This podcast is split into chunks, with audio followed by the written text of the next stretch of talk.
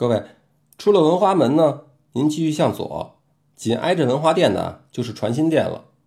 那么明代文华殿里安放的这些塑像啊，清代呢是搬到这座大殿了。传心殿的院内呢有一口井，名叫做大跑井，据说井水甘甜，名冠京华，只是屈居于玉泉之后，排名京城第二。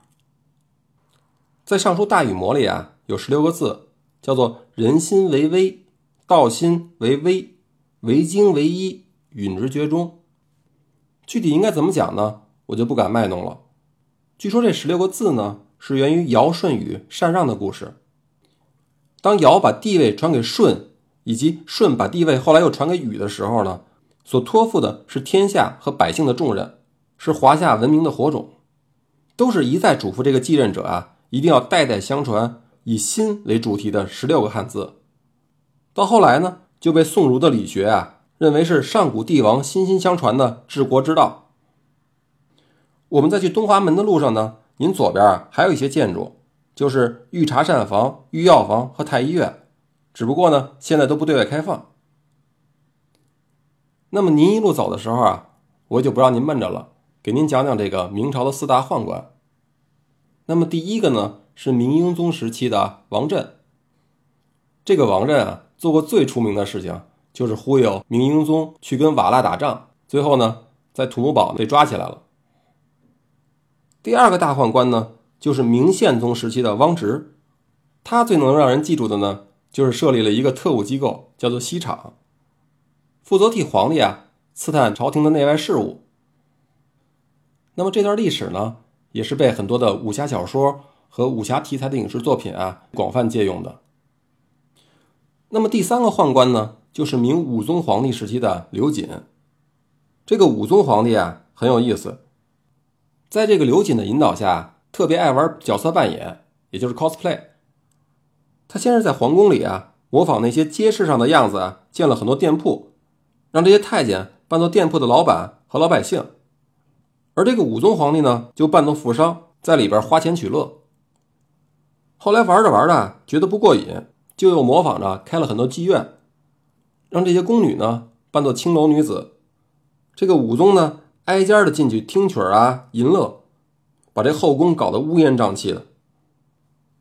这下啊，就急坏了那些当朝的大臣们。由于这个前朝啊，还算清明。所以呢，给这武宗留下了一套非常刚正廉洁的这个大臣的班底。那么这些人啊，就不顾身家性命，就联名上书要求惩治这些宦官。而这个武宗呢，是因为刚刚继位，所以呢，还缺乏一些掌控大臣的能力。见到这么声势浩大的觐见呢，也撑不住了，就想妥协，想把这些宦官呢除掉。可就在这个时候呢，这个刘瑾啊，就在武宗皇帝面前哭个没完没了。最后呢，让这武宗啊心又软了下来。结果第二天，他不仅没有除掉这些宦官，反而惩治了那些进谏的大臣。可笑的是，这些大臣啊，因为进谏不成，于是呢，改为以告老还乡相威胁。没想到这个武宗啊，趁机就欣然接受了。这下倒好了，群臣失去了那些领头人啊，就只好作罢。在与这些大臣的这次斗争中呢，宦官取得了胜利。于是，这个刘瑾呢，就建立了一个叫做豹房的地方，里面藏着很多的美女和男童，供这个武宗皇帝淫乐。而刘瑾呢，也靠这个武宗皇帝的宠幸呢，权倾朝野。不过啊，他忽略了太监内部的争权夺势，最后呢，是死在了另外一个叫做张勇的太监手里。这个武宗皇帝啊，除了在后宫和豹房淫乐以外呢，有的时候呢，还会带着宦官到处的寻花问柳。甚至在晚上啊强行的闯入百姓家，逼那些良家妇女作陪。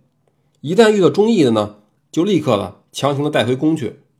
说白了，就跟那土匪强抢民女是完全一样的。要说这个武宗皇帝啊，其实也不是一无是处。虽然他经常为了自己的玩乐呢，置国家政事于不顾，不过他也不是一件好事没做过。在他执政十二年的时候啊，他正好赶上了一个大显身手的机会。在得知蒙古小王子来袭的时候呢，这个武宗非常高兴，亲自的布置，希望跟这个蒙古小王子大战一场。那么这场战斗啊，打得十分艰苦，明军曾经一度被蒙古军分割包围。武宗皇帝啊，这个时候倒非常英勇，亲自率领一支军队救援，才使得这个明军呢最终解了围。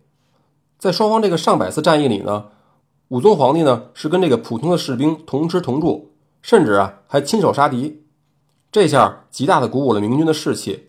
最后蒙古小王子觉得实在难以取胜，才引兵退去了。那么明军呢取得了一场难得的胜利，历史上称这场战役呢就叫做应州大捷。你想，这个明英宗当时是率领二十万大军，却在这个土堡之变中呢，成了蒙古军的俘虏。而这次武宗皇帝只率领了五六万的人，就抗击了四五万的蒙古军，并取得了军事上的胜利。而且在这之后很长的时间，蒙古兵都没有再侵犯过明朝。那么在这场战斗中呢，武宗皇帝不仅是亲自的指挥战斗，而且战术正确，指挥得法，体现了非常高的军事指挥才能。那么这个应州大捷呢，也就成为武宗一生中最光彩的时刻。他呀，后来还为这个给自己封为了大将军，并且改名叫做朱寿。然后呢，没过多久，又把自己升官到了镇国公。不过这个人格分裂的武宗皇帝呢，三十一岁的时候啊，就驾崩了，也没能留下个后代。于是呢，这皇位就给了他的堂弟，也就是后来的嘉靖皇帝。那么说完了武宗皇帝以后呢？就是这个第四个著名的宦官，也就是熹宗皇帝时候的大太监九千岁魏忠贤了。关于他的故事啊非常多，那么后面有机会我再给您讲。说到这儿啊，估计您已经走到东华门了。那东华门呢是紫禁城的东门，门外有下马碑。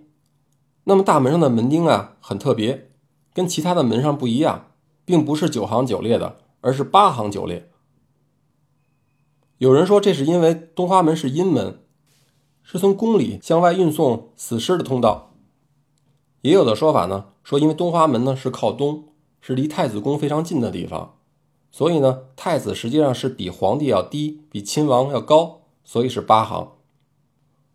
那么这两种解释呢，其实可信度都不高，因为这个午门两侧两个掖门的门钉数呢，同样也是八行九列。那么那儿跟阴门和太子。就没有什么关系了。在过去啊，东华门外是有很多的商贩和饭馆的，那么宫里的人呢，也经常会派人到这儿来买吃的。而紫禁城需要的一些工匠和杂役呢，也都是从这个门进出的。同样，明朝的官员上朝也是从这儿进入的。据说这个刘墉的父亲刘统勋当时年过八十，有一次他从东四牌楼的住家呢带病乘轿上早朝。走到这儿的时候啊，轿夫觉得轿子偏了，打开轿帘一看，这人已经不行了。等到派人拿药来救治的时候呢，已然回天无力了，猝死在这个东华门下了。东华门这里呢，还发生过明朝三大案中的挺击案。在明万历四十三年的时候呢，当时这个神宗皇帝的皇后啊是没有生儿子的。神宗皇帝年龄最大的一个儿子呢，叫朱常洛。是神宗皇帝有一次临幸宫女所生，而神宗皇帝最为宠幸的郑贵妃呢，也生了一个儿子，叫朱昌洵，年龄略微小一点。开始的时候，因为郑贵妃啊得宠，神宗皇帝呢想违背明朝的这个立嗣为长的祖训，册立这个朱长洵为太子，结果遭到了东林党的反对，不得已啊只好册立这个朱常洛为太子。这之后呢，有一个叫做张差的人。手里拎着一根木棒，从这个东华门一路闯进紫禁城，一直到了太子的居所慈庆宫，而且呢还打伤了守门的太监。不过最终这个张差还是被抓起来了。在审问的时候呢，这个张差供出他是郑贵妃手下的太监庞宝和刘成引进来的，所以很多人呢就怀疑是郑贵妃想通过这个张差谋杀太子。但神宗皇帝呢？为了保护这个郑贵妃呢，又不想追究这件事儿，所以就以疯癫之罪公开的处死了这个张差，然后呢，又在宫里秘密的杀了这个庞刘两位太监，就此结案。不过呢，我倒是觉得这里边可疑点太多。您想啊，如果真的是郑贵妃想要谋杀太子，他怎么会蠢到让一个陌生人从宫外单枪匹马的打进宫里去杀太子呢？有这功夫啊，还不如去买通几个太监。成功的可能性呢，要高了不知道多少倍。而我们可以想一下，这件事情最终得利的人呢，恰恰是太子朱常洛自己。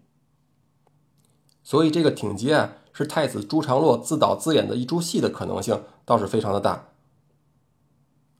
好了，这时候啊，你也别出东华门，因为出去了回来就得重新买票了。所以，如果您还想继续参观紫禁城的话，您就必须要原路往回走。